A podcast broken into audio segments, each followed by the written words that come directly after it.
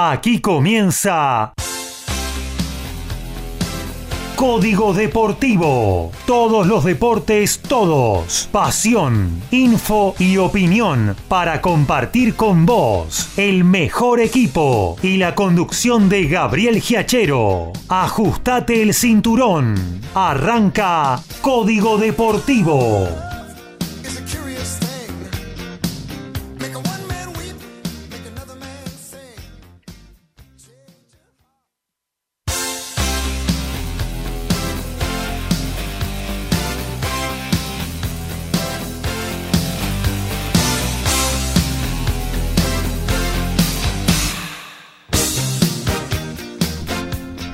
¿Qué tal? ¿Cómo les va? Muy pero muy buenas noches. Aquí estamos ¿eh? con otra hora y media deportiva por delante ¿eh? para compartir un montón de cosas que tienen que ver con el ámbito del deporte hasta las 23.30 donde le vamos a dar paso a nuestro compañero Alfredo González con su momento balado ¿eh? con TMO, el programa de rugby, media hora y muy buena música también para compartir con todos sus, sus oyentes. Mientras tanto, nosotros acá vamos a tener fútbol, básquetbol, automovilismo, tenis, quizás vamos a hablar también, si da el tiempo, algo de boxeo un montón de cosas. ¿eh? Realmente imperdible este, esta nueva edición de Código Deportivo. Daniel Medina, hoy con algún estudio por hacerse, Em, bueno, nos dejó un par de audios, así que no lo vamos a tener en vivo, pero sí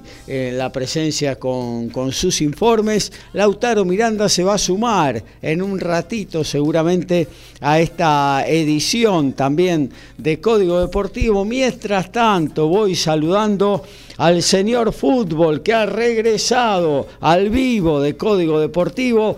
Me refiero a Horacio Boquio. ¿Cómo andás, Horacio? Buenas noches.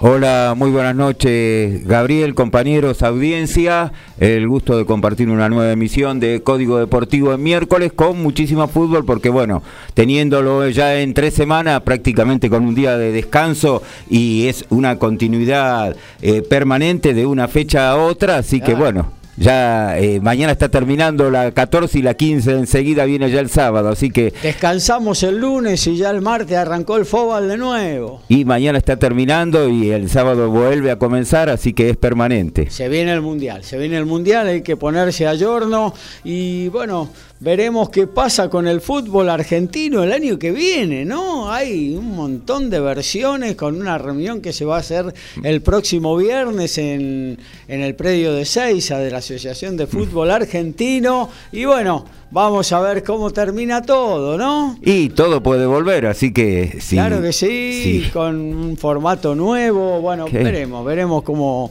esperemos el acontecer de los hechos, a ver si qué, es lo que nos depara eh, la, la actividad futbolística del 2023, ¿no? Tras el Mundial.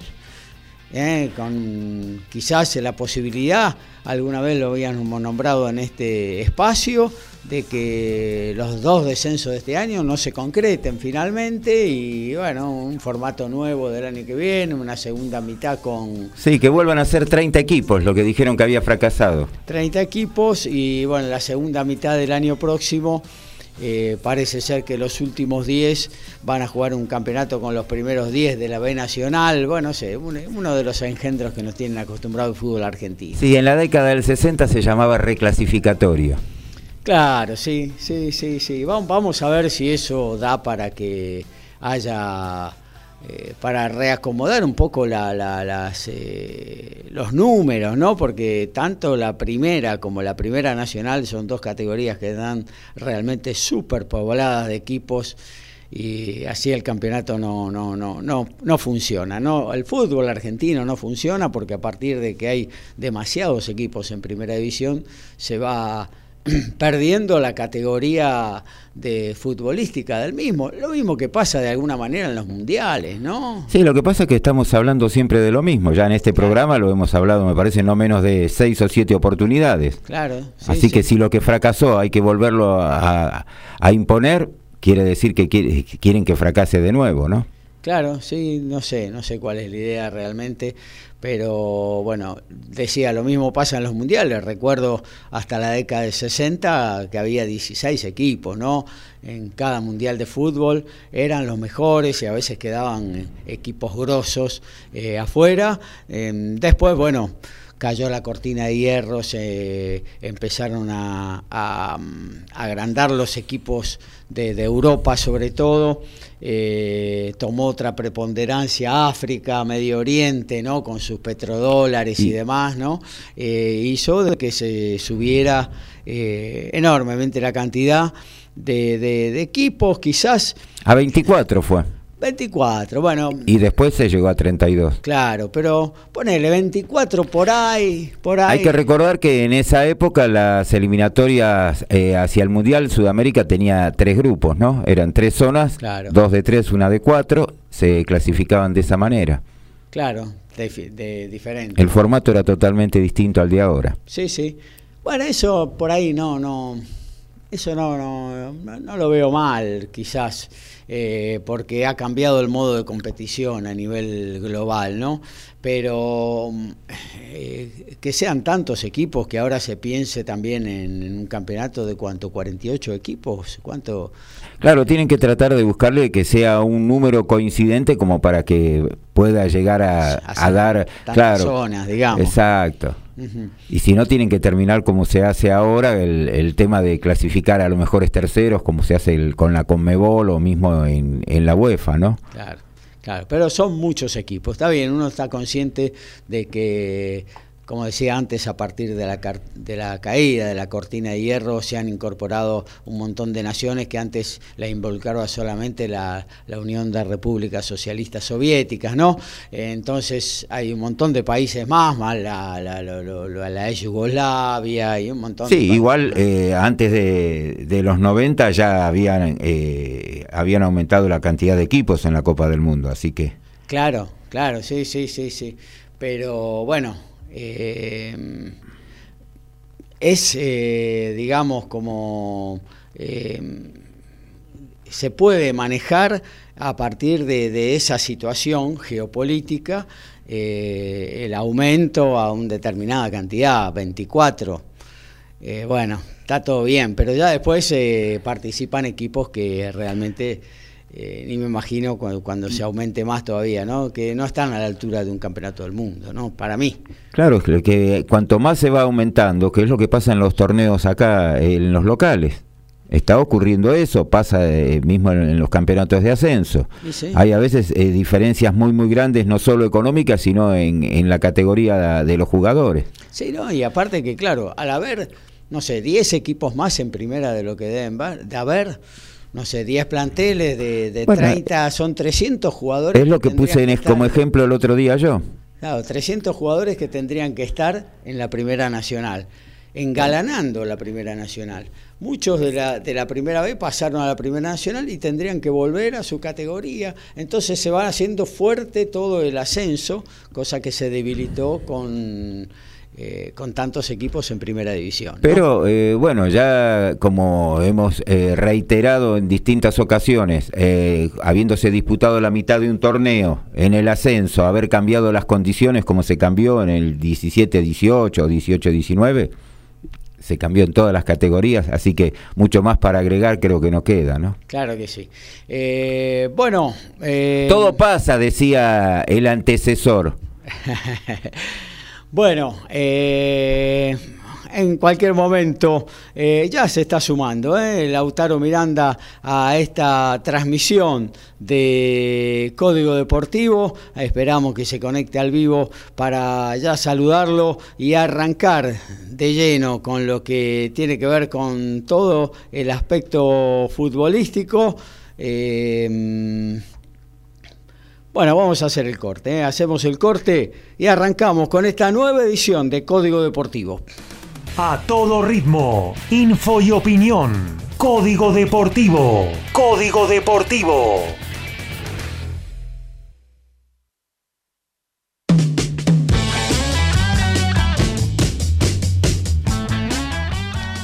Bueno, nos vamos a meter con el fútbol, pero antes saludamos, ya que lo tenemos ahora sí a mano a Lautaro Miranda, eh, nuestro especialista en tenis. ¿Cómo andas, Lautaro? Buenas noches.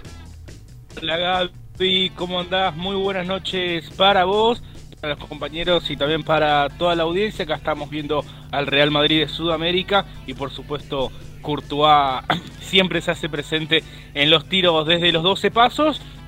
Y bueno, por supuesto, seguimos de cerca la acción en Cincinnati, torneo donde eh, Diego Schwartzman está en los octavos de final, jugará mañana ante Stefano Tsitsipas y ahora mismo, luego de una hora y media de parate por lluvia, eh, reanuda su partido debut Rafa Nadal ante el croata Borna Choric. También, bueno, hay acción del circuito Challenger con bastantes argentinos y también novedades en cuanto a la lista de entrada del Abierto de Estados Unidos, que algunos salen, otros entran y bueno, habrá muchos argentinos jugándose el pase al cuadro principal allí en Nueva York. Bueno, muy bien, vamos a meternos en el fútbol, amigo Horacio. Ayer arrancó la fecha del fútbol argentino. Sí, la decimocuarta arrancó ayer en Junín, Sarmiento cayó 2 a 1 ante Godoy Cruz, eh, los tantos para el equipo tombino, eh, Simón Rodríguez y Martín Ojeda, que es el goleador del torneo. Luciano Gundú había puesto en ventaja al equipo de Junín. Central Córdoba de Santiago del Estero ganó 3 a 0 a Colón con los goles de Riaño, Martínez y López. Para Colón fue la despedida después de seis partidos de eh, Sergio Rondina. San Lorenzo le ganó en el Videgain con los goles de Hernández y Ceruti de penal 2 a 0 a Platense. En Platense, bueno, parece que hay algunos enojados, ya lo quieren echar a De Felipe, creen que estaban para estar en los primeros lugares. Eh, detrás de la cancha de Racing, Independiente empató 1 a 1 con Huracán, Fernández para el Rojo, Gese para Huracán, Newell Solboys hoy le ganó con un hombre menos, Hortellado en contra y Balsi a Lanús 2 a 0 que no encuentra el rumbo. Eh, en Newell's Old Boys muchos jóvenes, ya que tiene cuatro o cinco lesionados. Es más, eh, se produjo el debut en el arco en Newell's Old Boys de Lautaro Morales, el arquero de Lanús precisamente, que fue a préstamo por un año con opción a, eh, a fin de año volver al equipo Granate. Desde que está Frank Darío Kudelka no ha podido ganar eh, el equipo Granate, se encuentra en el último lugar en la tabla de posiciones. Y ya el promedio empieza a complicarlo, quizás no ya tanto en este año, va a depender de algunos resultados, pero para el año que viene la cosa se empieza a poner bastante difícil. En Victoria, Tigre y Atlético Tucumán empataron 0 a 0, un partido que eh, por situaciones de gol lo pudo haber ganado Atlético Tucumán que eh, creo que tanto anímicamente como deportivamente eh, ha asumido este liderazgo en el torneo, a pesar de la derrota que había tenido en Sarandí, se recuperó y hoy mostró un nivel de juego, cantidad de llegadas que eh, realmente pudo haber ganado en una cancha difícil como es la de Tigre, y hay que ver de acá a, a lo que resta poco menos de la mitad del torneo, si se puede mantener en un plantel que no es tan tan largo, pero que realmente está haciendo una excelente campaña. En Sarandí Arsenal, que sigue sumando casi siempre desde a 1 y que es el, que el, único que le ha conseguido ganar Atlético Tucumán, igualó 0 a 0 con River. Estamos ya en 45 del primer tiempo y Boca y Rosario Central están empatando 0 a 0. Mañana va a continuar 14.30 la jornada. Eh, Barraca Central va a jugar en su estadio. Todo se puede llegar a, revertir. Ahora eh, volvería a jugar en su cancha de la Barría y Luna, ya que parece que fue habilitada. Otro que también puede volver sería De Paoli como director técnico del equipo barraqueño. Va a enfrentar a Defensa 14.30, 16.30 Aldo Civi en Mar del Plata ante Vélez. A las 19 Unión, Gimnasia Grima de la Plata. En el mismo horario, Talleres de Córdoba con Patronato, 21 a 30 se cierra. Banfield Racing y Argentinos Juniors y Estudiantes de La Plata. Claro que sí. Bueno, y ahora eh, Atlético de Tucumán, decime cómo quedó en la punta, porque... Y ahora está con 29. Sí. Gimnasia que va a jugar mañana está con 25. Huracán tiene 24, que ya ha jugado. Godoy Cruz 24 ha jugado.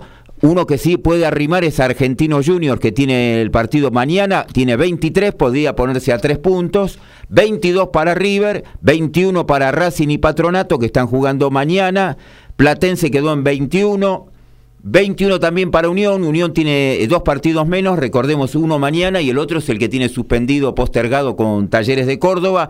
De ganar el Tatengue los dos partidos, se quedaría segundo a solamente dos puntos. San Lorenzo de Almagro con su victoria de de ayer eh, quedó con 20, al igual que Newell, que llevaba 8 partidos sin ganar. Boca con este empate también llega a 20, 18 para Tigre, Arsenal y Rosario Central, 17 Central Córdoba, Sarmiento de Junín, 16 Estudiantes de La Plata, 15 para Banfield, Defensa y Colón, 14 para Barracas. 13 para Independiente, 12 para Talleres, 10 para Vélez, 8 Aldo Civi y cierra Lanús con 7. Recordar que Lanús, 14 partidos, lleva 9 caídas una sola victoria, cuatro empates. Así que es llamativo, más por ser un equipo que ha estado siempre en los primeros planos y fundamentalmente desde su último ascenso a Primera División, allá eh, por el año 92, cuando lo dirigía Miguel Ángel Russo, siempre Lanús se caracterizó por estar en los primeros cinco o seis lugares de casi todos los torneos. Rara vez llegó a estar en mitad de tabla en alguno, pero que esté en el último lugar como en este y después de tantas fechas es realmente eh, sorprendente. Sí, ya evidentemente em, es una tendencia que parece ser difícil de revertir para el Granate, ¿no? Porque ha cambiado de técnico, pero bueno, eh, no, no, no ha podido remontar esta situación. Evidentemente la conformación del plantel no ha sido la mejor para este campeonato, ¿no? Sí, ha conseguido por suerte ahora recuperar a Tomás Belmonte, que hoy ha tenido un buen partido eh, en el equipo Granate y bueno, hasta el año que viene no, no, recupera a su figura principal, que era Pedro de la Vega, que ha tenido una lesión muy seria de ligamentos, casi nueve meses sin jugar, eh, así que han sido bajas fundamentales. Ahora por lo menos hoy ya jugó Belmonte y demostró su, su categoría en el medio campo Granate. Yo creo que Kudelka, a pesar de todo esto, creo que lleva ya cinco partidos y no ha conseguido ganar. Me da la impresión que la dirigencia tiene que optar por eh, dejarlo que vea bien qué, qué plantel tiene ahora y poder conformar uno para el año que viene, porque también hay jugadores rescatables, hay varios chicos que pueden estar en primera división sin ningún tipo de inconveniente.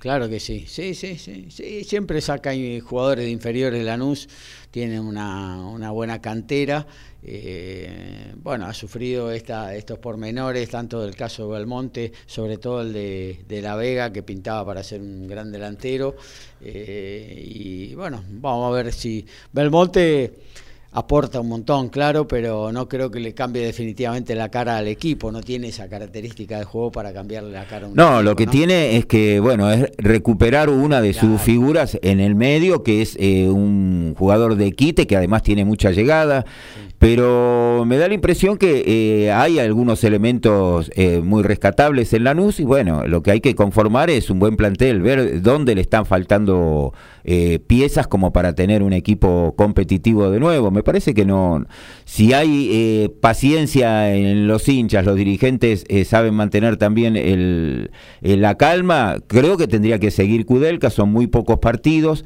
porque lo raro, claro, creo que ya seis, no ha ganado y bueno, el último lugar así con tanta comodidad, algo que no, no conoce Lanús por lo menos en, en las últimas tres décadas. Eh, yo creo que tienen que quedan del campeonato? Y ahora después de esta quedan 13. Estamos justo estamos en 14, estamos en el 52% del torneo disputado, vamos a decir. La mitad del torneo, claro, son, son muchas fechas, no es que falten cinco y que vos decís, bueno, estas cinco fechas estudié bien el equipo y después armamos otro para el año que viene a partir de lo que de lo que hay, ¿no?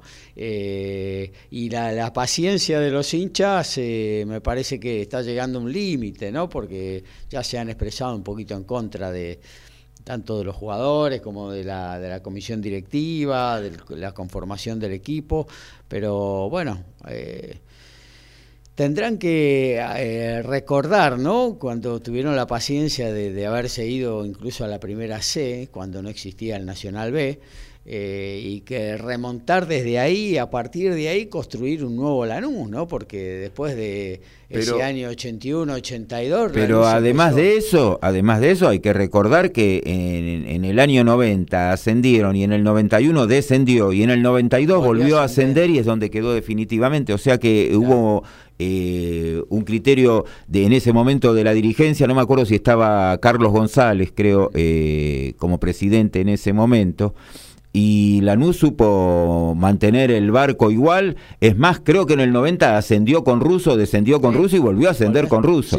La coherencia que hubo en la dirigencia es una cosa que creo que debe ser, si lo revisamos, un caso único. Sí, porque, bueno, había una, se hizo una eh, un acuerdo entre las distintas fracciones y eh. que iban a intercambiarse en la presidencia cada, cada agrupación, una vez cada uno. se fijó realmente un proyecto, una línea de conducta, una forma de, proceder que se respetó a rajatabla. Y bueno, y tarde o temprano los resultados empezaron a llegar, ¿no? Eh, me acuerdo que aquellas ventas, las primeras que hizo al exterior Lanús, llámese Iba Gaza, en su momento Schurer, Julián Quemet, eh, alguno más, el Chupa López, eh, Ariel López eh, y alguno más también que ahora se me escapa de la, de la cabeza, de la memoria. bueno, a partir de ahí Lanús empezó a hacer el, el giro y realmente a reinvertir todo ese dinero en infraestructura y bueno, hoy es lo que es Lanús, ¿no? Bueno, ha tenido equipos en, los últimos años, eh, cuando tuvo su segundo ciclo Luis Ubeldía, que prácticamente casi todo el equipo eran jugadores que habían eh, provenían de las inferiores, así que no, no, no, en ese sentido Lanús ha sido muy criterioso, ha trabajado muy bien y ahora hay varios jugadores que igual, aún estando en un mal momento, que están integrando el plantel, que son de calidad, que pueden jugar tranquilamente en primera, así que no es que sean ciclo cumplido. Bueno, eh, veremos lo que pasa con la entidad del sur y, esperemos que levante, ¿no? Eh, como nos tiene acostumbrado generalmente a ser eh, protagonistas. Eh, o súper competitivo siempre en el fútbol de la Argentina. Bueno, vamos cerrando lo que tiene que ver con, el fútbol. Eh, ¿cómo, cómo, va la cosa en la bombonera? Y en la bombonera están 0 a 0, hay penal para Boca, lo va a patear Guillermo Fernández, está Gaspar Servio en el arco, que ya ha pateado un penal y lo ha errado. Eh, en un partido lo atajó Rossi. Lo atacó, lo atajó Rossi, sí, y bueno, el partido ha sido bastante friccionado y bueno, algunos de los de los jugadores de Boca que casi siempre están en, todos los tumultos, que es habitual. Y bueno, ya está todo listo, está para dar la orden el árbitro. A ver, ya toma carrera Fernández, tiró, atajó Servio, ah, pelota que ya va al córner. Siguen 0 a 0 Boca y Rosario Central. Serbia atajó un penal y malogró un penal. Así que bueno, cada arquero ha detenido uno. Ya estamos en 54 en este momento, así que supongo que ya debe estar por sonar el silbato. ¿Por qué tanto tiempo? ¿Hubo algún ajuste de VAR? No, ahora eh, por el tema sí del VAR, eh, hubo dos jugadas de VAR y bueno, se perdió muchísimos minutos y eso es lo que ha ido demorando. Habían dado cinco en realidad. Eh, el árbitro del cotejo es Pablo Echavarría. Así que bueno, va a venir el córner, ya estamos casi en 54 y medio pasado, siguen conversando, esto viene... Viene para largo. Sí, ahora todavía no, no se ha ejecutado el córner, ya viene desde punta izquierda. Bueno, Boca cero, Rosario Central cero, Servio erró un penal, mejor dicho, se lo atajó Agustín Rossi en otra de de sus fechorías cuando, bueno, cuando la pelota viene impulsada de los 12 pasos y luego se dio el gusto de atajarle un penal a Paul Fernández. Eh, Boca parece que no encuentra ejecutor de penales idóneo para convertir desde el punto del penal. Eh, bueno, separamos ¿eh? y nos, nos, metemos en el primer Noti Deportes de esta nueva edición de Código Deportivo. Somos pasionales, tenemos buena onda y también nos calentamos. Sumate a Código Deportivo. Somos como vos. Y la Copa de Brasil, en los partidos de vuelta ya tenemos un final. Fluminense igualó 2 a 2 con Fortaleza. En la ida había ganado de visitante Fluminense 1 a 0 clasificando. Corinthians en el entretiempo con el tanto de Gil a los 42 le gana 1 a 0 a Goyanense. En la ida Goyanense había ganado 2 a 0. Entretiempo de Paranaense y Flamengo 0 a 0. En la ida habían igualado también 0 a 0 y si no recuerdo mal, eh, son van a ser eh, ambos equipos están clasificados en Copa Libertadores, uno en cada semifinal. Claro, claro. Así que Flamengo que va a jugar con Estudiantes de La Plata, eh, perdón, con eh, Vélez Arfiel y Paranaense que va a jugar la, la otra semifinal. Eh, Independiente del Valle. Con, no, Independiente del Valle está en la Sudamericana, con Palmeiras. Con Palmeiras, claro, tal cual. Sí, tenemos tres de los cuatro brasileños. Eh, bueno, eso es lo que tiene que ver con fútbol, algo de tenis también, Lauti. Sí, Gaby, porque en el Challenger de República Dominicana en Santo Domingo, en la ciudad capital, ya hay dos argentinos en cuartos de final. Uno de ellos es Marco Truncheliti, jugando su segundo torneo desde Roland Garros, había sufrido una lesión. Hoy superó a Federico Del Boni por 6-2, 6-3 y se citará el día viernes con el español Roberto Carballés Baena. También Tiago Tirante, que venció en la primera ronda Juan Pablo Arillas, hoy venció al local Nick Hart y está en los cuartos de final donde se medirá a Daniel Galán. Mañana jugarán seis argentinos, asegurando uno ya dentro de las semis. Camilo Hugo, flamante top 100, se estará midiendo Renzo Olivo y Tomás Echeverri estará enfrentándose a Román Burruchaga. Luego Facundo Mena estará jugando contra el peruano Nicolás Álvarez y Pedro Cachín ante el italiano Alessandro Gianesi. Muchísima presencia argentina allí en la capital de la República Dominicana. Muy bien, decíamos que Daniel Medina lamentablemente no puede estar en vivo, pero nos dejó sus extensos informes, tanto en lo que tiene que ver con el básquetbol como con el automovilismo. Así que nos metemos en principio con la pelota anaranjada y la, la palabra de Daniel Medina. Y por supuesto algo que tenemos que decir de la pelota anaranjada, el maravilloso mundo del básquet, tanto nacional como internacional, que hay inactividad, por supuesto, total en el orden nacional y casi internacional. Solo va a ser este, eh, sacada esa inactividad a partir del 1 de septiembre, con, con el, el 1 de septiembre perdón, del corriente con el Campeonato Europeo de Selecciones, más conocido como Eurobásquet. Pero nos vamos a Estados Unidos, a lo que es el mundo de la NBA, y hay una noticia que este, no conmovió, pero sí este, resalta en estos días que la vuelta de San Antonio Spurs al estadio Alamodón. El Alamodón este, eh, eh, era un estadio mítico en el cual este, eh, la franquicia tuvo, por ejemplo, fue inaugurado en 1993 y ahí obtuvo su primer título, su primer anillo para su primer campeonato. Tuvo una inversión en su momento de 186 millones de dólares y en 1999 seis años luego de su inauguración, fue inaugurado para las finales de la NBA contra New York eh. Eh, fueron 39.500 personas que fueron testigos de, los festejos. Se va a hacer un partido en enero con motivo del 50 aniversario de los, también de los San Antonio Spurs y se prevé, el, el estadio tiene una capacidad de 65.000 65 espectadores, que supere los 62.046 personas, que fue uno de los partidos contra New York Knicks con mayor asistencia de público. Así que bienvenidos para la gente de Spurs que tendea la caída, obviamente, por otro lado. Con respecto a la NBA, Paul Gasol, el catalán, el español, tendrá su camiseta retirada por los Lakers. Otro más, otro extranjero más que se le retira una camiseta y que entra a un posible salón de la fama estadounidense. La leyenda española verá su número 16 en el cielo de Crypto.com luego de haber hecho historia con dos anillos, nada más ni nada menos que en siete temporadas. Llegó en el año 2008, logró, como dije, dos anillos, siete temporadas con el equipo liderado por el gran Kobe Bryant, que era su gran amigo y compañero. ¿eh? Su gran nivel lo llevó a formar parte del segundo quinteto, del quinteto de la temporada en 2011 y el tercero en 2009 y el 2010. Realmente algo absolutamente merecido para este gran jugador ya retirado del básquet, definitivamente español y de las próximas ventanas FIBA de América, que van a ser varias, y en dos grupos, por supuesto, de, de, seis equipos cada uno, dos equipos que pugnan por siete este, eh, lugares para la Copa del Mundo, a no confiarse de los relajados del Caribe. ¿Qué quiero decir con esto? Bahamas, que está en el grupo de Argentina, amenaza, no tendrá a Ayton, pero sí a sus NBA, Hill y Jones. El segundo rival de Argentina en la segunda fase de la eliminatoria lleva casi todo lo mejor que tiene. Como dije, Bahamas va a ser el segundo rival para el equipo del Che García el 29 de agosto en Mar del Plata, en el Polideportivo de Mar del Plata. Y para ser competitivos y aumentar sus chances, llevan a casi toda su artillería. Serán dos de los NBA que tiene, que dirán presentes en este juego, y el 25 como locales ante Venezuela, ya que Body Hill y Kai Jones fueron convocados y de, de, André Payton, eh, perdón, del Phoenix Sun también había sido llamado, pero sus representantes confirmaron que no va a estar disponible eh, para esta ventana FIBA.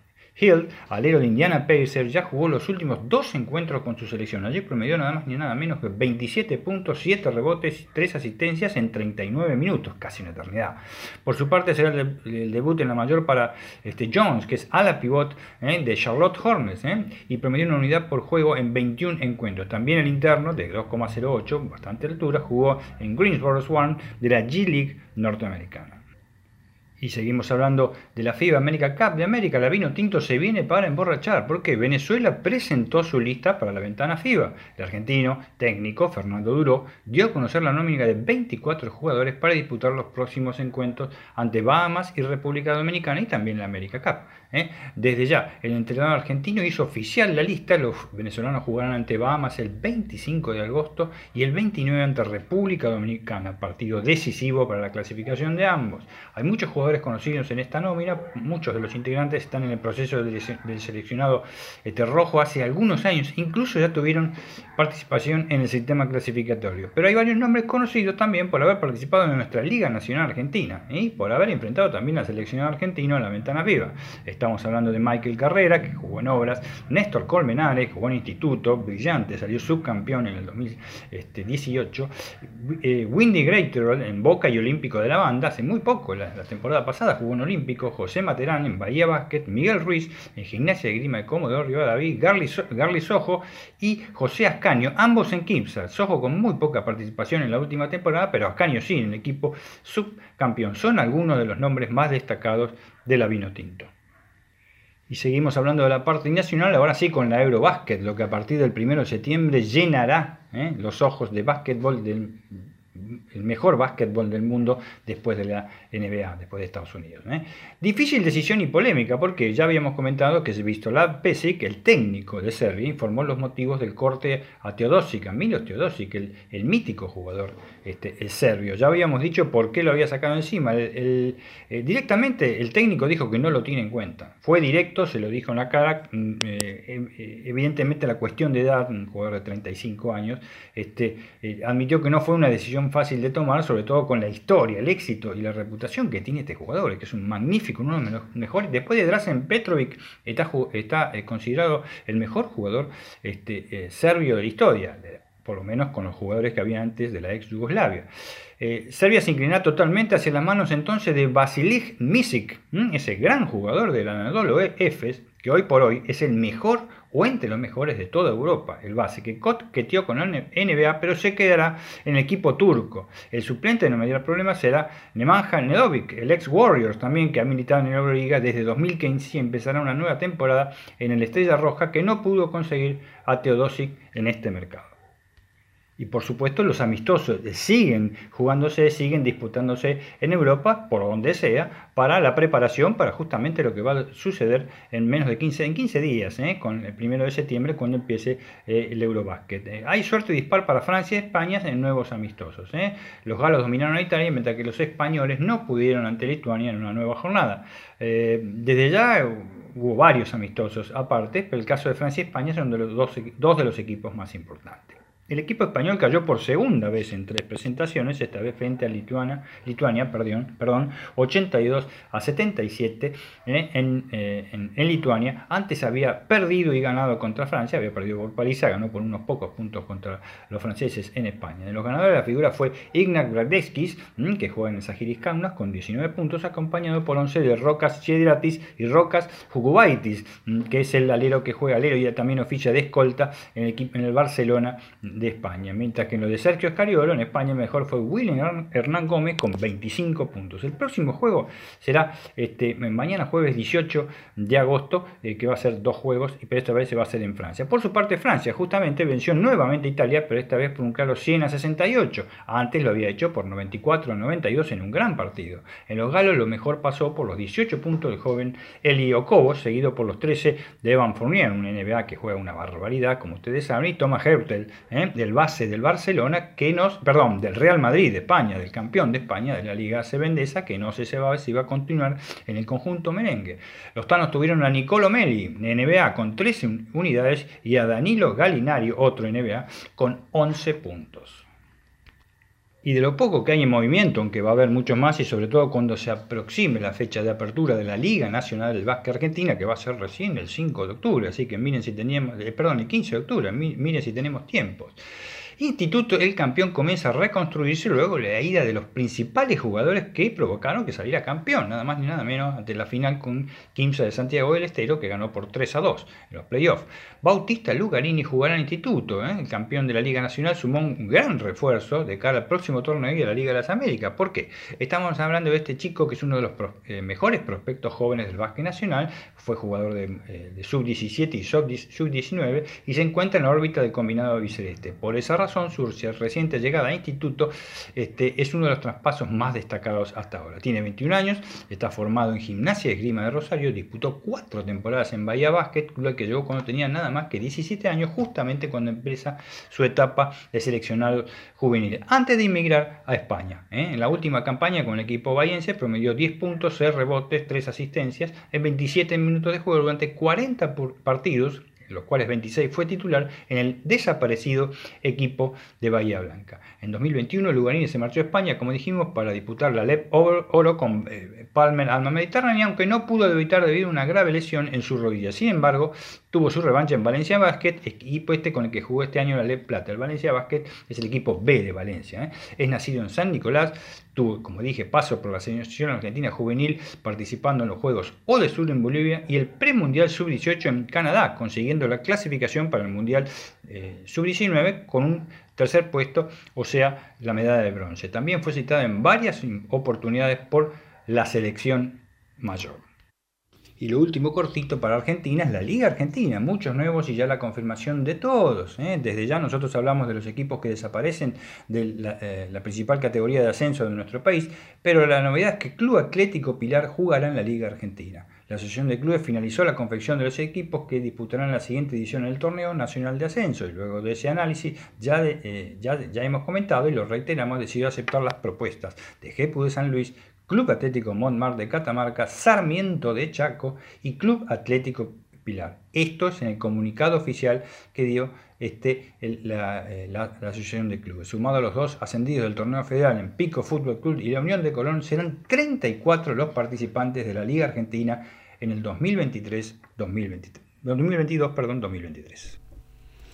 El agradecimiento entonces a Daniel Medina por su informe completísimo de todo lo que tiene que ver con el básquetbol. Actualizamos fútbol y tenis en la noche fría, noche de la ciudad autónoma de Buenos Aires y en esta nueva de Código Deportivo. 8 del segundo tiempo en la Copa de Brasil, segundo tanto de Corinthians. Alberto, ahora Corinthians le gana 2 a 0 a Goyanense. En 6 del segundo tiempo, Paranaense y Flamengo siguen 0 a 0 en la Liga Mexicana. Estamos ya en 37 del segundo tiempo y Toluca y Monterrey igualan 1 a 1, tantos de Fernández para Toluca, Aguirre para Monterrey. Acaba de salvar set point Rafa Nadal, está 8 iguales en el tiebreak del primer set ante el croata Borna Choric, un rival ante el cual ya cayó en dos oportunidades. Así que están ocho iguales en el tiebreak del primero, Rafa al saque. Y mientras tanto también eh, en una de las canchas exteriores perdieron hace instantes nada más Francisco II y Diego Schwarman ante Tim Putz y Michael Venus. Una de las mejores parejas del circuito fue 6-2 y 6-1 la derrota de los argentinos. La asistencia mágica, el sorpaso inesperado y el try sobre el cierre. Todo está en Código Deportivo.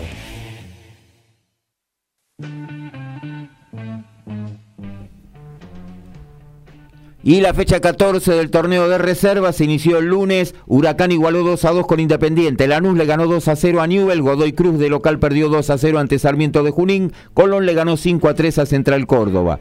Ayer River de local empató 0 a 0 con Arsenal. Vélez le ganó 2 a 1 al Dosivi. Defensa y Justicia le ganó 3 a 1 a Barraca Central. Y Central debe en Rosario de local perdió 6 a 0 con Boca. En la mañana de hoy, Platense y San Lorenzo empataron 0 a 0. Gimnasia en La Plata empató 1 a 1 con Unión. Patronato de local perdió 1 a 0 ante Talleres y Atlético Tucumán de local le ganó 2 a 0 a Tigre. Mañana se va a cerrar 10 de la mañana. Racing recibe a Banfield y a las 11 Estudiantes de La Plata y Argentino Junior. Juan Manuel Cerundo lo continúa con sus problemas físicos, especialmente en la zona del Sobas, y por dicho motivo debió bajarse de la fase previa del US Open el único Gran Slam que hasta ahora no pudo disputar ni en su cuadro principal ni tampoco en la fase previa. Su baja le permitió el ingreso a Facundo Díaz Acosta, quien estará jugando por primera vez el Abierto de Estados Unidos. Luego lograron ingresar, luego del corte, Nicolás Kicker y también Juan Bautista Torres, este último haciendo su debut en un torneo Grand Slam. Genaro Olivieri, tenista argentino también, está a una baja y Marco Trungeliti está a tres. Muy bien, nos quedamos ahí en Balvanera, ¿eh? con el tenis en la voz de Lautaro Miranda. Lauti. Sí, Gaby. Eh, bueno, tenemos bastantes cosas para comentar. Vamos a empezar, si te parece, con, con bueno, lo que veníamos hablando justo recién en el Noti, eh, con la quali del US Open que está comenzando el, la semana que viene, con muchísimos argentinos, como hace mucho tiempo, yo te digo, no, no recordaba tantos y tantos argentinos disputando un torneo de Gran Slam en su fase previa. Ahora voy a mencionarlos a todos los, los argentinos en, en la quali, pero son realmente muchos. Acá tengo, por ejemplo, a Camilo Hugo Carabelli, quien el domingo pasado eh, venció a Tiago Tirante en la final del Challenger de Lima y logró el ingreso al top 100. Son siete argentinos entre los 100 mejores del mundo. Eh, ellos son Schwarzman, eh, Francisco Cerúndolo, Federico Coria, Tomás Echeverry, Pedro Cachín y Camilo Hugo Carabelli ahora que se suma. Salvo Cachín, Coria y Schwarman, todos los demás realmente muy jóvenes. Camilo Hugo cumplió 23 hace un mes, mismo caso de Tomás Echeverry, Francisco Cerúndulo la semana pasada cumplió 24 y Cevita Báez tiene apenas 21 años. Muchísima juventud entre los argentinos que están en el top 100 y bueno, Camilo Hugo Carabelli eh, de momento sería el segundo cabeza de serie en la fase previa del abierto de Estados Unidos. El otro nombre que veo acá es el de Facundo Bagnis, quien está apuntado para ser décimo cabeza de serie. Eh, Franco Agamenone, que bueno, representa Italia, ya lo he comentado en otra ocasión. Juan Pablo Ficovich, eh, Federico Del Bonis, Federico Del Bonis que eh, jugará su primera quali de Grand Slam por primera vez en, en nueve años. Desde hacía nueve años que Federico Del Bonis no jugaba una quali, no va a jugar una quali de Grand Slam. Está Facundo Mena, eh, Santiago Rodríguez Taberna, Tiago Tirante, Luciano Darderi, que bueno, al igual que Gomenone, representa Italia, pero bueno, es un tenista que ya lo hemos estado comentando, él es nacido en Villa Gestel, pero bueno, representa Italia, Juan Ignacio Londe, Olivo,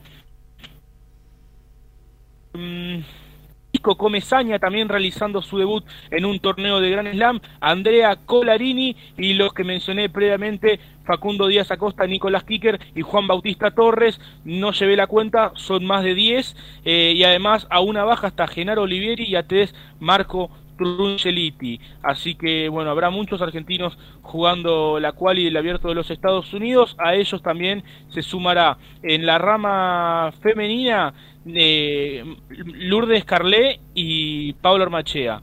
Así que ya también sumamos entre las mujeres. No la jugará Nadia Podoroska porque utilizará su ranking protegido para disputar directamente el cuadro principal y así ahorrarse la fase previa, no como había hecho eh, en el caso de Wimbledon. Son realmente muchos argentinos y te soy honesto, Gaby, veo muchos con buenas posibilidades de, de pasarla. Son tres partidos, se sabe que es complicado, las canchas duras de alguna manera igualan, no es como el polvo ladrillo en el cual los argentinos tienen una ventaja por sobre el resto, pero me parece que hay muchos en una buena posición para poder conseguir el pase al cuadro principal. No va a haber, ¿no va a haber eh, cruces entre ellos, el Lauti. Sí, es una gran posibilidad, es lo que tienen estos cuadros que, bueno, cuando hay muchos argentinos está por supuesto la posibilidad de que haya partidos entre ellos. Ha pasado eh, en Roland Garros ha pasado también en el Abierto de Australia. Por ejemplo eh, Pedro Cachín y Francisco Cerúndolo que hoy están los dos dentro del top 100 se enfrentaron en la primera ronda de la cual y el Abierto de Australia este año. Eh, o sea imagínate cómo le cambió el año a ambos y además ese duelo lo ganó Cachín y luego Cachín perdió justamente con Marco Truncelliti que bueno es una especie de deidad en estas qualis de Gran Slam. Ha pasado nueve en toda su carrera para un jugador que nunca ha estado entre los 100 mejores del mundo. Haber jugado nueve cuadros principales de Gran Slam es realmente una barbaridad.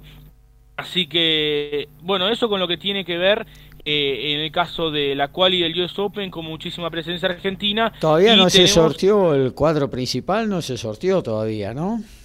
No, eh, el jueves o el viernes recién estará, el día sábado seguramente en la columna tendremos todos los cruces eh, y déjame decirte que toda la quali la van a poder seguir por Star Plus, realmente es una gran opción porque siempre el mundo de las clasificaciones era eh, una incógnita, no era muy difícil a veces ver eh, cuáles o fases previas eh, en este tipo de torneos. Y la verdad que ahora con, con esta plataforma uno puede, puede verlas y también puede seguir a jugadores de, de segundo orden que, bueno, justamente intentan jugar el cuadro principal del abierto de los Estados Unidos. Así que bueno, el día sábado estaremos comentando los cruces y esperemos que si se tienen que enfrentar entre argentinos, que sea por lo menos a partir de la segunda ronda, que no sea en el debut.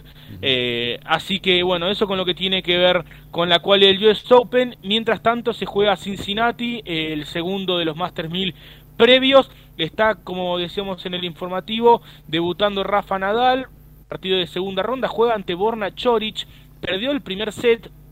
Borna Choric, eh, para quien no, no lo tenga mucho, es un jugador croata, tiene 25 años.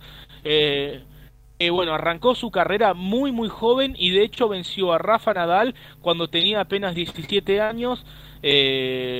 fue 12 del mundo, le ganó una final en césped a Roger Federer, jugó la final del Master 1000 de Shanghai hace cuatro temporadas como digo, en esa temporada 2018 fue número 12 del mundo y además al final de temporada logró ganar la Copa Davis con su país, con Croacia. Es un jugador que llegó a estar un tiempo inactivo, estuvo más de un año entre febrero de 2021 y marzo de 2022 sin jugar debido a lesiones constantes en el hombro pero bueno, está utilizando su ranking protegido, entre otras cosas, para jugar este tipo de torneos. Superó a Lorenzo Musetti en la primera ronda y acá le ganó el primer set a Rafa Nadal 11-9 en el tiebreak. Así que eh, puede dar el gran golpe. Como bien digo, ya le ganó a Rafa Nadal, no solo una vez, sino que lo ha hecho dos veces. El historial está 2 a 2.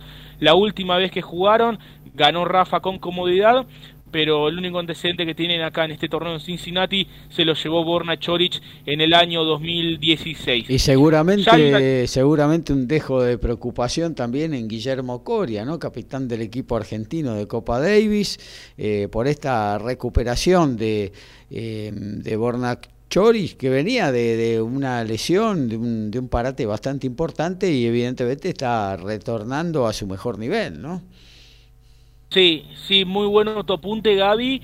Eh, la realidad es que, yo te soy honesto, hasta este torneo a Chorich lo daba prácticamente por descontado. Si bien me esperaba su convocatoria por dos motivos. Primero, porque Croacia, la realidad es que no tiene tantos jugadores de singles. Por supuesto, el número uno es Marin Cilic, que es número 16 del ranking. Pero después el segundo es Borna Goujo, que es número 189. Si bien el año pasado con Goujo como justamente segundo singlista llegaron a la final, la realidad es que uno necesita una segunda espada con un poco más de peso. Chorich eh, tenía la posibilidad de ser convocado también porque bueno ha ganado la, la competición, sabe lo que significa eh, jugar la Copa Davis y además porque para él va a ser bueno sumar ritmo de partidos en pos de, ir sumando competición. Así que me imaginaba su convocatoria. Pero realmente el nivel que está mostrando hoy ante Rafa me sorprende. También, bueno, hay que tener en cuenta que Rafa tiene 36 años y sufrió un desgarro abdominal hace un mes y medio.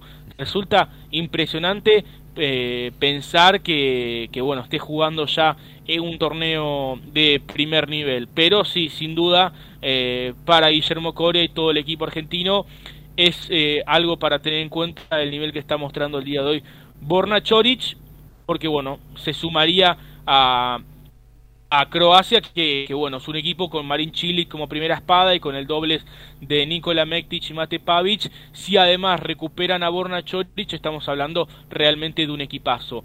Y además, Italia confirmó su equipo, va con todo Italia, por supuesto. Primero que nada, son locales y además, eh, de alguna manera, son los grandes candidatos. Anota Gaby, Yannick Sinner, Matteo Berretini, Lorenzo Musetti, todos ellos top 30 el inoxidable Fabio Fognini y Simone Bolelli. Bolelli y Fognini que están octavos en la carrera a Turín al máster de, fin de año, o sea, están entre las mejores 10 parejas de la temporada y los otros muchachos todos dentro del top 30 eh, con muchas opciones para poder jugar, tanto Sinner como Berretini como Musetti. Así que bueno, se, se viene una serie dura. Durísima, Pero bueno, antes de, eso está Cincinnati, está el abierto de Estados Unidos y bueno, mañana estará jugando, como decía también en el informativo, Diego Schwarman estará jugando los octavos de final ante Stefano Tsitsipas, un peque Schwarman que cumplió 30 años el día de ayer, que en la primera ronda este, logró un buen triunfo ante el eslovaco Alex Molchan, un triunfo en el cual tuvo un poco de suerte porque su rival ganó el primer set y luego eh, empezó a sufrir molestias en su hombro izquierdo. Él además siendo zurdo tenía serias complicaciones para, para servir. Pero bueno, pudo remontar ese partido para avanzar en la segunda ronda. Y ayer en último turno, literalmente fueron los últimos en jugar. Eh, enfrentó a Aslan Karatsev, un jugador al cual nunca le había ganado en dos partidos que habían jugado previamente. Y no solo eso, sino que no, no le había ganado tampoco ni un solo set. Eh, logró ganarle en un partido de casi tres horas. Logró el triunfo Schwarman 6-2 en el tercero. Y bueno, hoy pudo aprovechar el día libre, no del todo, porque tuvo el dobles con Francisco Cerúndolo, pero sí en cuanto al singles. Y, y bueno, pudo ayer vencer a Karatse para meterse en los octavos de final. En Cincinnati, uno de los pocos torneos Master 1000 en el cual no, no pudo hacer eh, nunca cuartos de final. Mañana tendrá la posibilidad de hacerlo si vence a Stefano Tsitsipas, número 6 del mundo. Que, eh, bueno, ya le ganó este año Schwarman en canchas duras, fue en la primera semana de la temporada, allí en la ATP Cup así que ¿por qué no pensar que puede dar el golpe nuevamente? Aún no hay orden de juego porque bueno, depende mucho el orden de juego del resultado del partido de Rafa Nadal, pero en cuanto esté el orden de juego estaremos comentando eh, en, en, qué cancha y a qué hora estará jugando el Peque Schwarzman. Allí, para ir cerrando, Gaby también eh, jugó ayer eh, Serena Williams. En realidad jugaron las dos Williams. Venus primero en primer turno, eh, perdió ante la ex número uno del mundo Carolina Pliskova. Y luego en cancha central, abriendo la sesión nocturna, el partido estelar de la jornada sin lugar a dudas, Serena Williams ante Emma Raducanu, campeona del último US Open. Fue triunfo para la británica por 6-4 y 6-0. Una Serena que te digo, el primer set la vi realmente muy bien. Luego el segundo pareció acusar el cansancio y no pudo seguirle el ritmo a, la jugadora británica que tiene apenas 19 años. Pero me, pareció interesante realmente los movimientos de Serena. No, por supuesto, no, no está al nivel que, que la hemos podido ver pero tampoco pareciera ser una jugadora al borde del retiro. Es como que todo este año que estuvo casi sin jugar, intentó ponerse a tono para retirarse, yo creo, de una manera bastante digna, si bien el resultado por supuesto pueda decir otra cosa. Ayer no jugó para nada mal y bueno, tendrá su última función en el abierto de los Estados Unidos dentro de dos semanas, donde seguramente va a ser la atracción principal del torneo. Yo me la imagino martes a la noche, casi con total seguridad, independientemente de quién sea su oponente. Y bueno, también estamos esperando a ver si eh, jugará el cuadro de doble junto a su hermana Venus. Yo creo sería lo más apropiado, me parece, para Serena y quizás también para Venus, eh, de retirarse jugando juntas en el dobles más allá de sus actividades principales en el singles. Así que eh, eso para contar y sobre Novak Djokovic que bueno comenté el día sábado sobre su situación sanitaria su situación en cuanto al ingreso a los Estados Unidos no hubo novedades desde el sábado hasta aquí pero sí todo pareciera indicar que finalmente el serbio tres veces campeón del abierto de los Estados Unidos podrá decir presente así en Nueva York para intentar ganar su vigésimo segundo título de Grand Slam bueno, sería una buena noticia para el tenis, ¿no? Eh, tener a, nuevamente al ex número uno del mundo como Novak Djokovic eh, eh, jugando. Un, torneo mayor de esas características y bueno, con la posibilidad de competir también con, con Rafael Nadal, si es que el Mallorquín llega en buenas condiciones a, a esta cita de de, la Gran Manzana y bueno, esperemos que eh, se, arme un lindo torneo, ¿no? Con los jóvenes que vienen empujando eh, y que van a estar con todo y que algún argentino pueda, aunque sea, estar en la segunda semana, es el deseo que me parece hoy por hoy eh, una una quimera, ¿no? Pero bueno, esperemos que alguno tenga algún cuadro favorable como para aprovechar alguna oportunidad y estar en la segunda semana de, Flash Meadow, ¿no? Sí, sí, por supuesto que sí.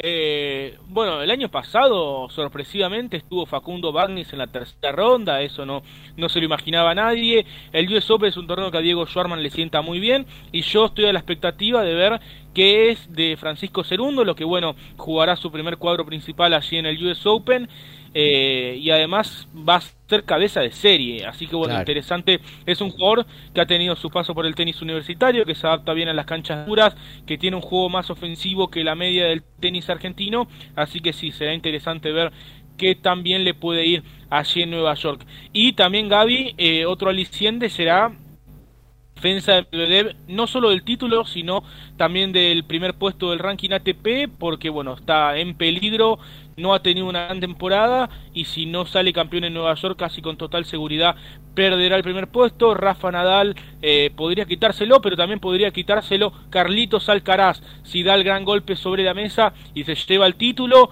Allí en Nueva York, casi con total seguridad, estamos hablando de que sería el nuevo número uno del mundo y sería histórico porque el número uno más joven de la historia, eh, el récord lo tiene Leighton Hewitt con 20 años, Carlitos tiene 19, así que podríamos estar ante un acontecimiento histórico. Pero bueno, todavía falta mucho. Estamos en Cincinnati, que es un torneo súper importante, así que eh, nos vamos a, quedar con las ansias unas dos semanitas hasta que arranque el abierto de Estados Unidos. Muchas gracias, Lautaro. Actualizamos Bombonera y también Cincinnati en esta nueva edición de Código Deportivo hasta las 23:30 en MG Radio. 16 del segundo tiempo siguen igualando Boca y Rosario Central 0 a 0.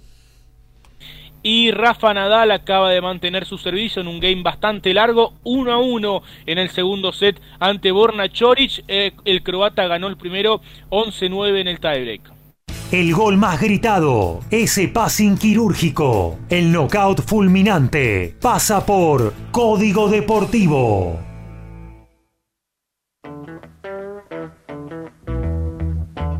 Y mañana, completando la serie de la Copa de Brasil, el partido de ida San Pablo le había ganado 1 a 0 al América de Minas Gerais. Mañana a las 21 horas se va a completar el cuadro de cuartos de final con lo que se está jugando hoy para tener los semifinalistas de la Copa Brasileña. En la Liga de México, mañana 21.05, el Santos Laguna enfrenta a León, 23.05 Atlético San Luis y Pumas de UNAM.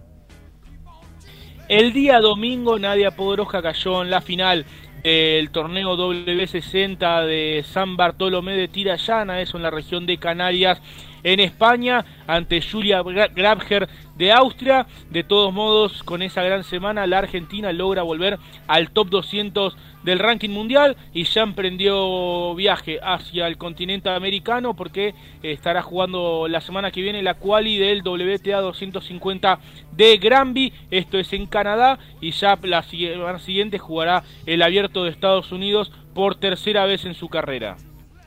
Bueno, nos vamos a meter en lo que tiene que ver con el deporte motor, en el automovilismo. Dani Medina nos dejó su informe, lo escuchamos.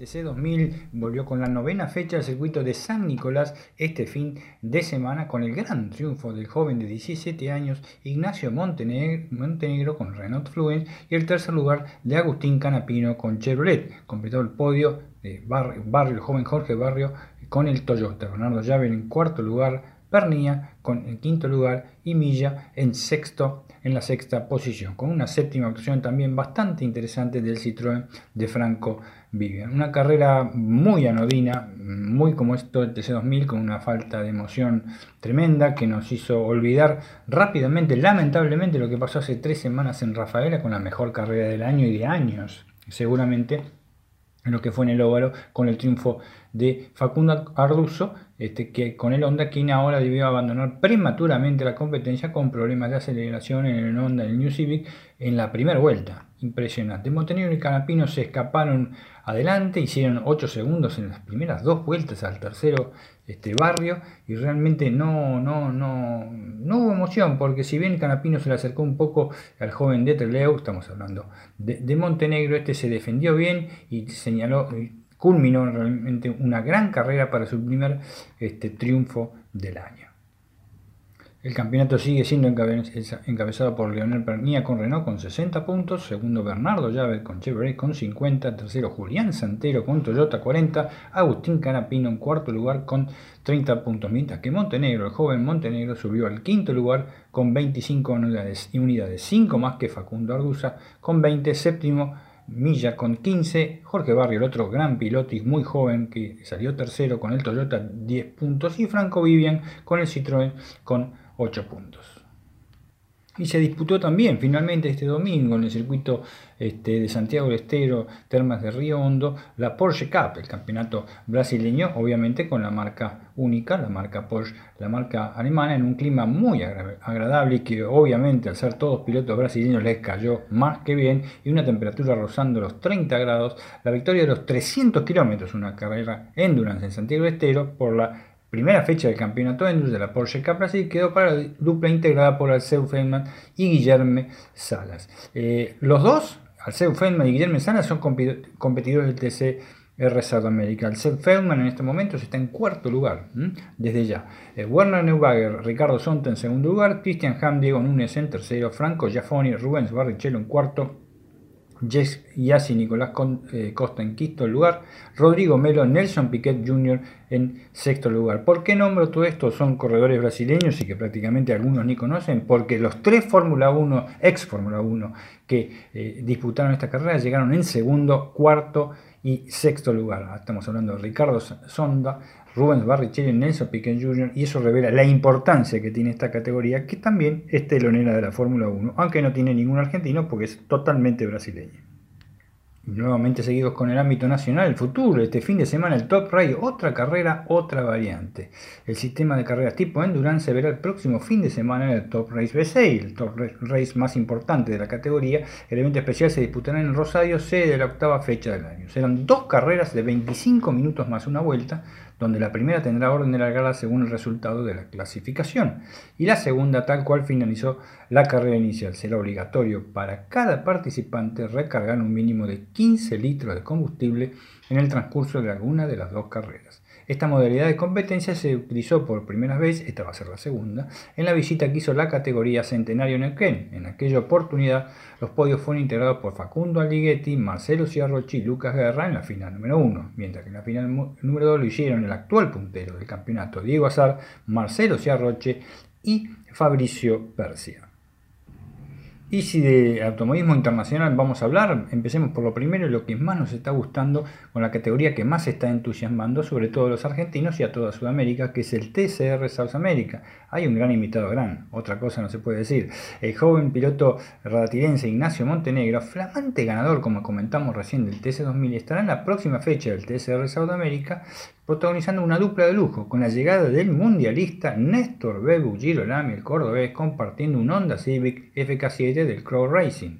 El encuentro se producirá, como ya más o menos lo anticipamos en otras ediciones, el 27 y 28 de agosto en el circuito internacional Termas de Riondo, que está reuniendo todas las carreras internacionales y nacionales eh, por haber. Desde ya las internacionales las tiene todas.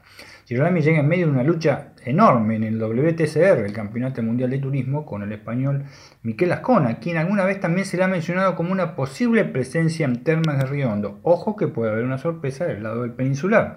Por otro lado, Nacho Montenegro, el otro joven protagonista, es protagonista de un presente consagratorio, al ser este, desde ya principal figura en las competencias que disputa. Recordemos que tras las carreras disputadas en Brasil y Uruguay solamente quedan tres encuentros el TCR Sudamérica. La competencia en en Terman con pilotos invitados es la primera de ellas y dos, dos restantes luego en la Argentina. Y seguimos con lo internacional porque en la FIA, Federación Internacional de Automóvil, las vacaciones son para los corredores, pero no para los que mandan. ¿Por qué?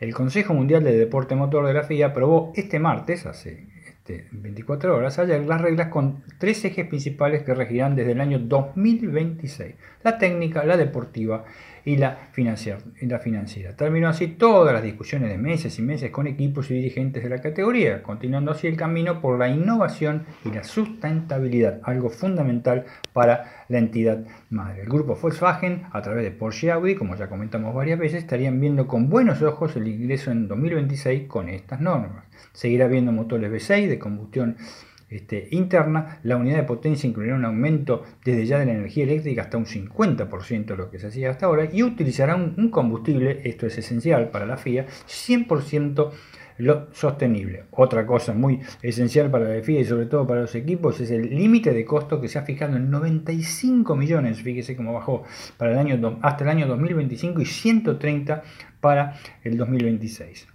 El presidente de la FIA, Mohamed Ben Sulayem, flamante presidente, sigue con su tarea de anticiparse a los objetivos de la categoría a largo plazo para culminar en el año 2030 con cero carbono neto en la principal categoría del mundo. Y por otro lado, aunque falta mucho tiempo para que comience la temporada del año que viene, en la Fórmula 1 ni siquiera está definida la actual campaña, pero ya se va armando el calendario de cara al próximo curso. Y la última confirmación la presentó la Australian Grand Prix Corporation. ¿Por qué? Entre el 31 de marzo y el 2 de abril del año que viene se va a cabo la competencia en tierras australianas, un GP muy esperado por dos situaciones. La primera será el estreno de la Fórmula 2 y la Fórmula 3, recordemos que hay completo en argentino la Fórmula 3, que por primera vez estarán acompañando a la Fórmula 1 en el país oceánico y salen de Europa. Y la otra es la posibilidad, casi concreta, de que un nuevo australiano compita en el GP nacional, en este caso el primero puramente local. ¿Por qué? Porque Oscar Piastri, la figurita de moda en este verano europeo, estará a escasos días de cumplir 22 años en esa época del año, cumple el 6 de abril, es nacido en Melbourne y podría y casi seguro va a ser eh, piloto de McLaren en su primer gran premio de la Fórmula 1. Y la última mini noticia, porque es medio con suspenso, TC2000, otra vez volvemos al ámbito nacional. TC2000 y un cambio radical. ¿Por qué? Esta semana, lo habíamos anticipado también, que iba a haber novedades, se dio la confirmación de la nueva generación de autos de TC2000 y el plan en que se trabaja la categoría presidida por los hermanos Levy. Hizo un anuncio muy importante el día de ayer. Se confirmó cuáles serían los modelos ¿eh? de las factorías que se pretende homologar para la transición que va a haber entre el año que viene y el 2024 ¿eh? para la representación de los coches denominados SUV, SV corta. Pero esta notición lo ampliaremos el sábado en nuestra edición enlace de Código Deportivo porque se van a sorprender no por las marcas, sino por los modelos de autos que entre el 2023 y 2024 se incorporarán a las marcas y autos que están circulando en este momento. El agradecimiento a Daniel Medina por el informe completísimo también, al igual que el de básquetbol, sobre todas las novedades del automovilismo. Actualizamos fútbol, también tenis en esta nueva de Código Deportivo. A 7 del final, Corinthians ahora le gana 4 a 0 a Goyanense, clasificando a semifinales. Tres goles de Yuri Alberto y Gil había marcado el restante para el equipo de Corinthians. Flamengo ahora con gol de Pedro le está ganando 1 a 0 a 8 del final a Paranaense, clasificando también a semifinal. En la Liga Mexicana ya es final Toluca y Monterrey 1 a 1. En 10 del primer tiempo e igualan en 0 Cruz Azul y Tijuana y Pachuca América. Borna Chorich lidera 3 a 2 ante Rafael Nadal en el segundo set. Recordemos que Chorich ganó el primer set 11-9 en el tiebreak, así que está liderando el partido y también arrancó en la segunda cancha el partido entre estadounidenses. Frances Tiafoe va a break arriba ante Sebastián Corda 2 a 1 y está sacando 40-30. Todos los deportes.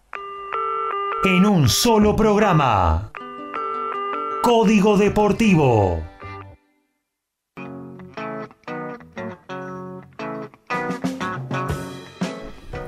Y la fecha 30 de la Primera B Nacional se pone en marcha 15-30 del viernes con Estudiantes de Buenos Aires y Santa Marina de Tandil, 21 a 10, Belgrano Instituto de Córdoba el sábado 14-10, Gimnasia de Mendoza, Defensores de Belgrano, a las 15 van a jugar Deportivo Madrid, Nueva Chicago y Flandria Independiente Rivadavia, Riestra Agropecuario, 15-45 San Martín de San Juan, Brown de Puerto Madryn, 18-10 Villa Dálmine Zacachispas, 19-05 Temperley Quilmes, 20-10 Olbo y San Martín de Con apenas 19 años, Ben Shelton es la gran sensación del tenis local allí en Cincinnati, jugador del tenis universitario de los Estados Unidos.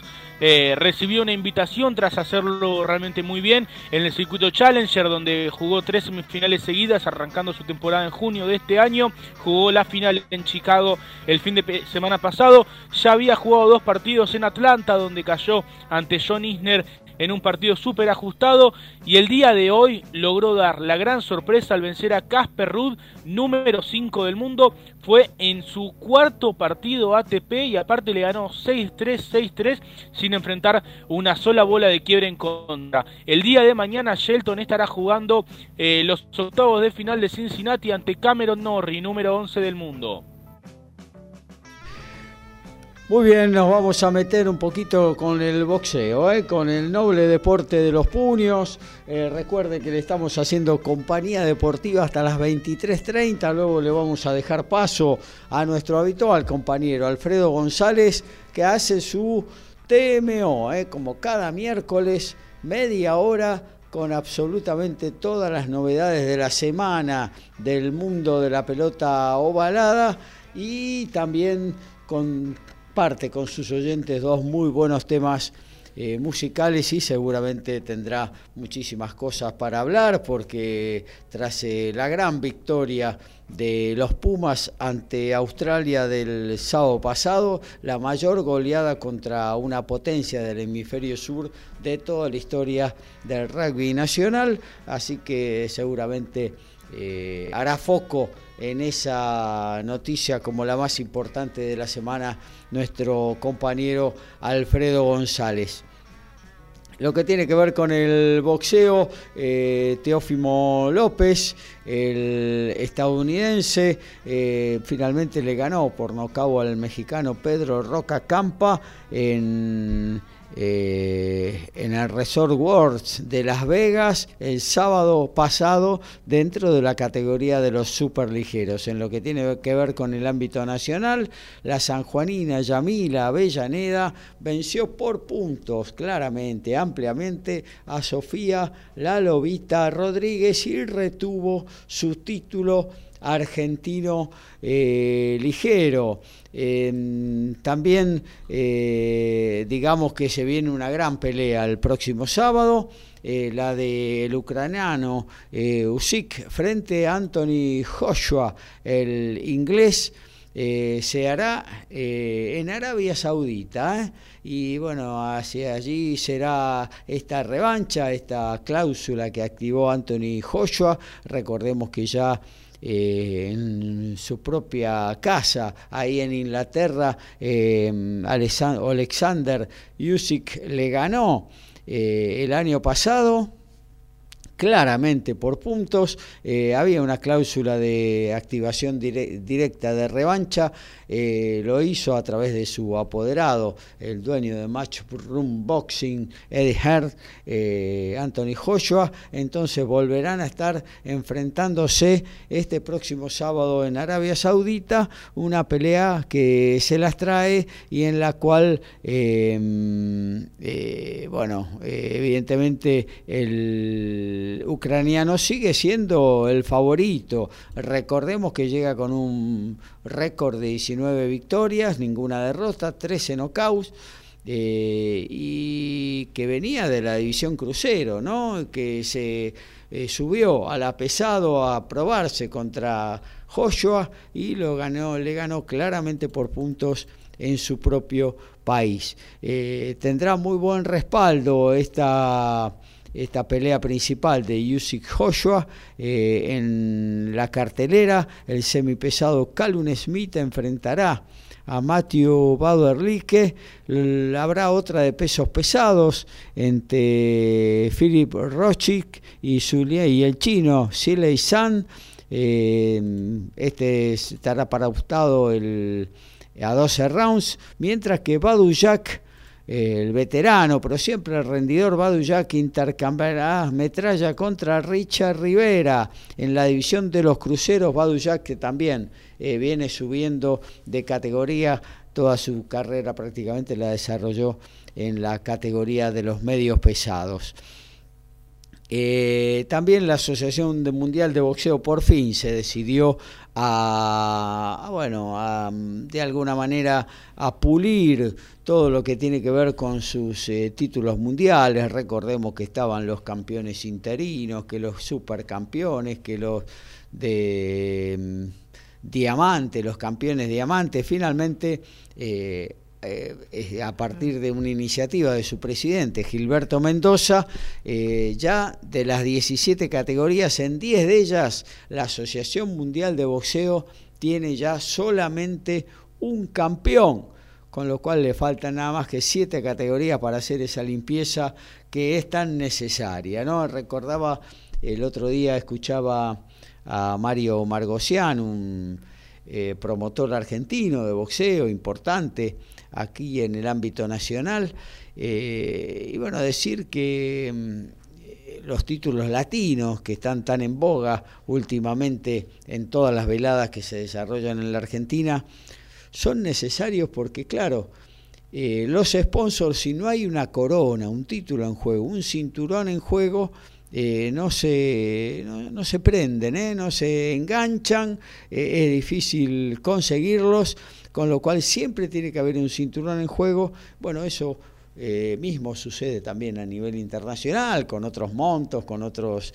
Eh, de otra manera, pero sucede también eh, tanto en Estados Unidos como en Europa y bueno, eso hizo que en algún momento la Asociación Mundial pusiera en juego tantos, tantos cinturones, pero bueno, eh, ahora no, ahora ha dado vuelta a esta situación, está dando vuelta a esta situación y esperemos que, eh, que haya un campeón por categoría eh, en todas las asociaciones, ya de por sí está tan diversificado con la Consejo Mundial de Boxeo, la Asociación Mundial, la Federación Internacional de Boxeo, la Organización Mundial de Boxeo, por ahí hay otras más que la la mm, Federación Argentina de Boxeo no las eh, reconoce, pero que están, eh, son muchos campeones, eh, son muchos campeones y si bien, si bien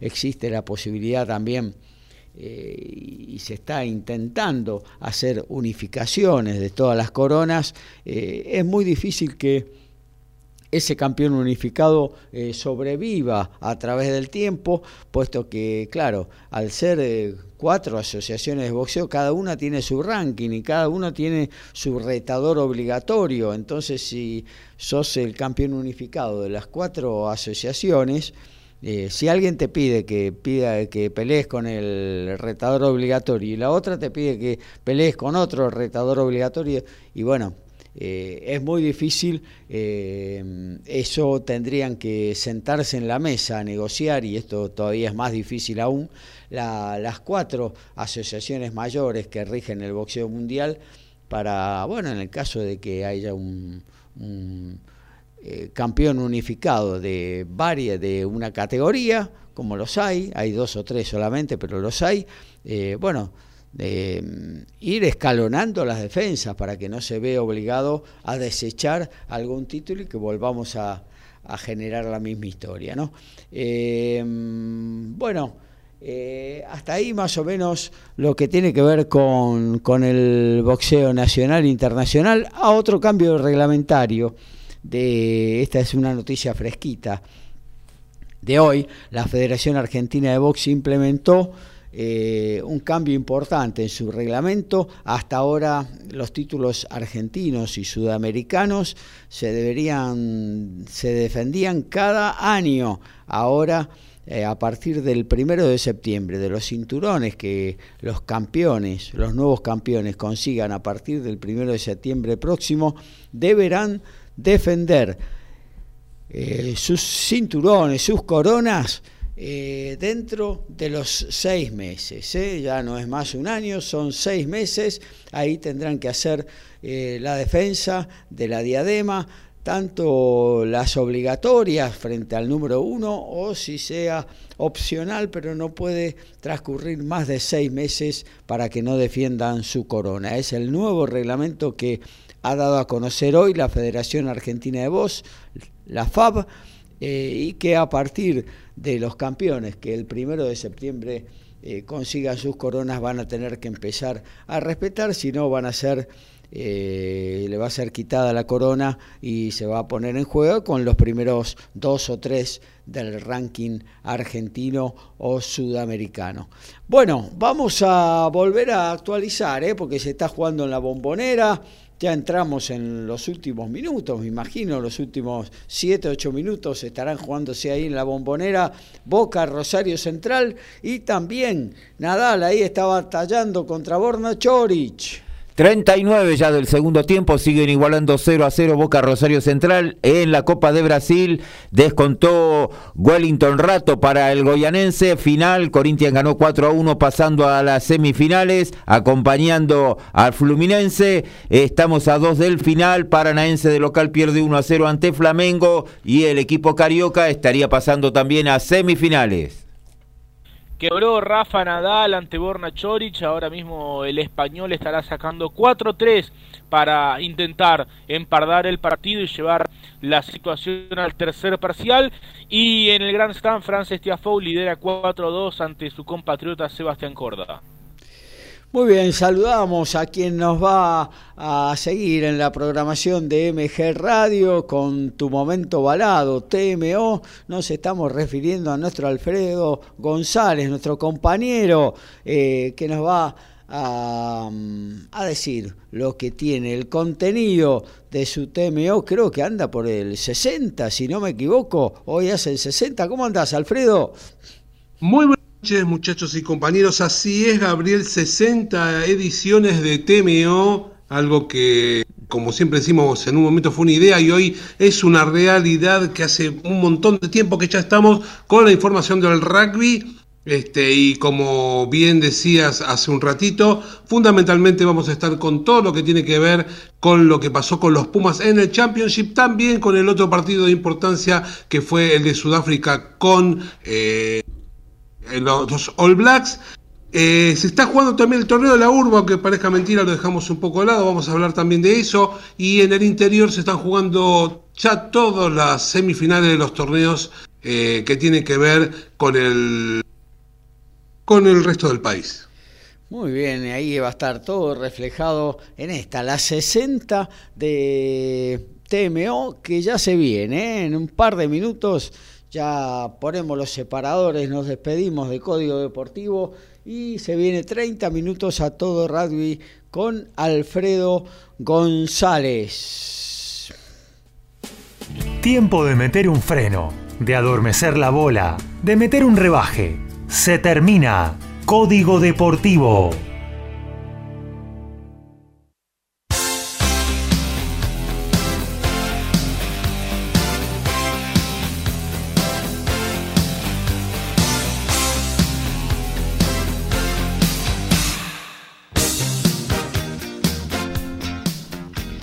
Bueno, llegó el momento de la despedida de esta nueva edición de Código Deportivo.